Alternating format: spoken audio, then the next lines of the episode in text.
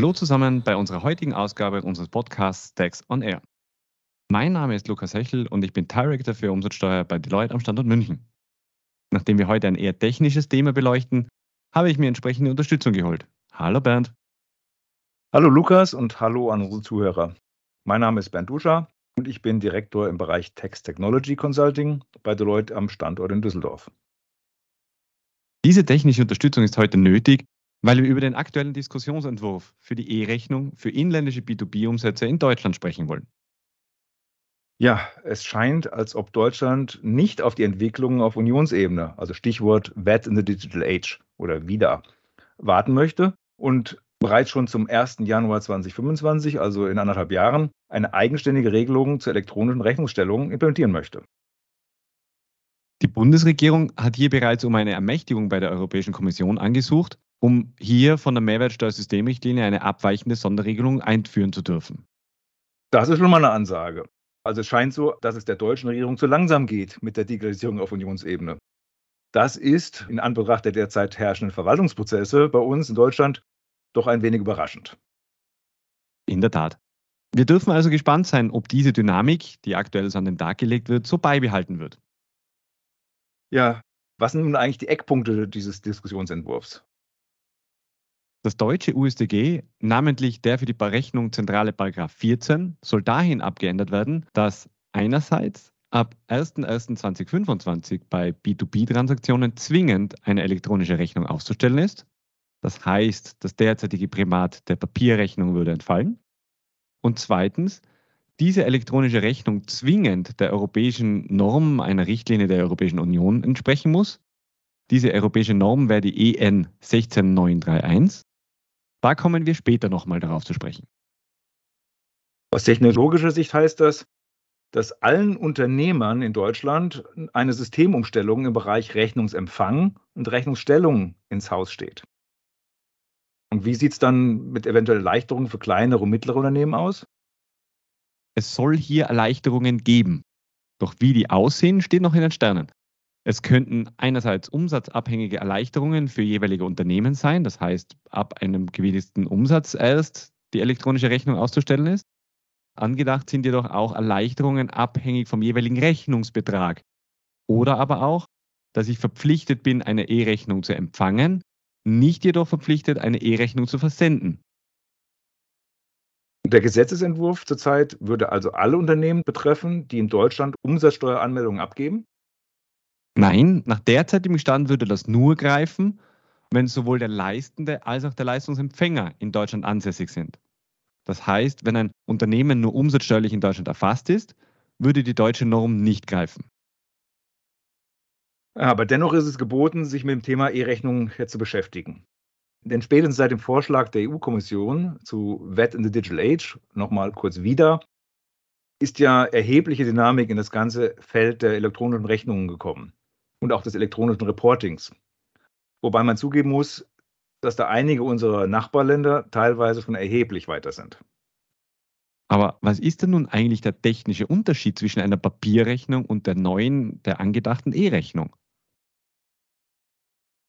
Der wesentliche Unterschied zwischen einer Papier- oder auch einer PDF-Rechnung und einer E-Rechnung oder elektronischen Rechnung liegt darin, dass eine E-Rechnung einen in einem maschinenlesbaren oder ITler sagen sogenannten strukturierten Format ausgestellte Rechnung nach EU-Norm ist. Sie basiert auf einem XML-Format. XML ist eine Abkürzung für Extensible Markup Language, das in erster Linie der maschinellen Verarbeitung dient und sich nicht für eine Sichtprüfung durch einen Menschen eignet. Allerdings kann durch den Einsatz von Visualisierungsprogrammen dieser XML-Datensatz auch für den Menschen wieder lesbar gemacht werden. Dafür gibt es viele kostenlose Programme. Da kann man einfach mal im Internet Schlagwort XML-Viewer suchen. Und was bringt mir das als Unternehmer? Habe ich dadurch Vorteile? Also der technische Vorteil dieser E-Rechnung in diesem XML-Format ist, dass diese elektronisch übermittelt empfangen werden kann. Dadurch wird zumindest, wie heute oft üblich, der Anhang in einem E-Mail, also ist erstmal kein Unterschied zu einer E-Rechnung im PDF-Format. Aber der große Unterschied, das ist vor allem danach, nach dem Rechnungsempfang, eine automatische elektronische Weiterverarbeitung ohne Medienbrüche ermöglicht.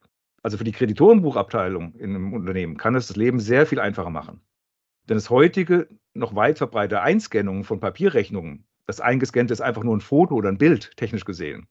Und sowohl die anschließende Digitalisierung mit OCR-Programmen, also Optical Character Recognition, also sprich dann wieder das maschinenlesbar zu machen, kann dadurch vollständig entfallen. Denn dadurch, dass die Rechnungsdaten sowieso elektronisch erfasst werden müssen, zum einen für die Bilanzierung, zum anderen für die nachfolgende Auszahlung der Lieferanten, ergeben sich im Unternehmen Effizienzgewinne. Ein weiteres Beispiel, ich kann sofort nach Rechnungsinhalten suchen. Somit erleichtert es das Auffinden älterer Rechnungen. Nochmal zur Klarstellung. Eine Rechnung im PDF-Format ist zwar auch eine elektronische Datei, die ich auf einer Festplatte speichern und archivieren kann. Aber die PDF-Datei ist eben keine E-Rechnung im Sinne des, der Gesetzesentwurfs, da eben der Inhalt nicht maschinenlesbar ist, sondern das PDF-Datei ist technisch nur ein Foto. Okay, verstanden. Was macht Sinn soweit? Doch gibt es einen Unterschied zur bisherigen X-Rechnung, die ja seit 18. April 2020 verpflichtend ist, um öffentliche Auftraggeber des Bundes sowie Großteil der Länder und Kommunen zu übermitteln? Zunächst die einfache Antwort, im Prinzip gibt es keinen technischen Unterschied. Aber Teufel steckt im Detail. Daher muss ich ein bisschen ausholen. Also es gibt die europäische Norm für elektronische Rechnungsstellung, EN 16931. Das hattest du schon mal am Anfang kurz erwähnt. Und diese Nummer sollte man sich gut merken, also 16931. Also es gibt eine einheitliche EU-Norm. Also alles gut soweit. Nun der Haken. Jedes Mitgliedsland kann die europäische Norm EN 16931 mit seinen länderspezifischen Anforderungen umsetzen. Also kann und darf jedes Land seine spezifischen Anforderungen auf dieser Grundlage erweitern. Im sogenannten SIOS-Format. SIOS ist die Abkürzung für Core Invoice Usage Specification. Die Standard X-Rechnung repräsentiert nun die nationale Ausgestaltung in Deutschland, also die deutsche SIOS. In der X-Rechnung zeigt sich diese deutsche Variation zum Beispiel durch die Nutzung der sogenannten Leitweg-ID, mit der der Empfänger innerhalb der deutschen Behörden einfach und zuverlässig zugeordnet werden kann. Auch Informationen zu Skonto und Verzugszinsen können in der deutschen X-Rechnung ausgewiesen werden. Diese Besonderheiten gibt es in den anderen europäischen Ländern nicht.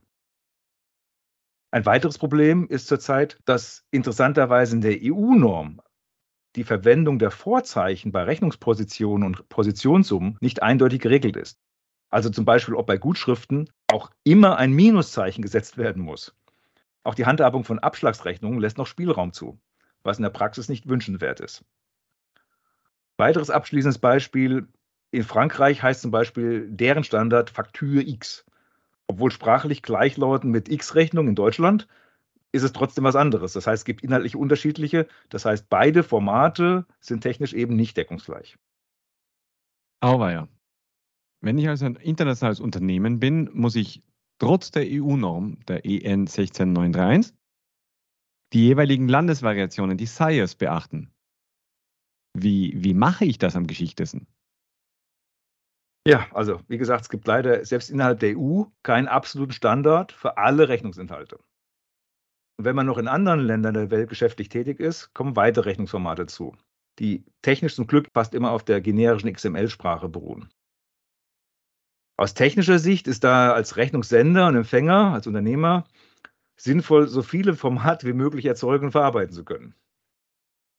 Ich brauche also einen Übersetzer, um dieser Sprachenvielfalt Herr zu werden. Genau. Das heißt im Klartext, zusammen mit meiner eigenen IT-Abteilung im Unternehmen muss ich einen Verarbeitungsstandard definieren, der mir erstmal selbst möglichst viel Effizienz in meiner Datenverarbeitung erlaubt und alle benötigten Rechnungsinhalte bereitstellen kann. Das ist ein einfacher Satz, aber da steckt schon viel Arbeit dahinter und das ist kein einfaches Unterfangen, diesen internen Standard zu setzen, der auch, sage ich mal, dann weltweit alle Anforderungen inhaltlich genügen würde. Die eigentliche Übersetzung die jeweiligen Landesformate die sich auch noch ständig ändern können. Das sprich, die bleiben ja nicht die nächsten Jahre statisch. Also die Übersetzung verlagern die meisten Unternehmen an externe Dienstleister. Deren Kerngeschäft ist es nämlich, diese Formatübersetzung zu gewährleisten.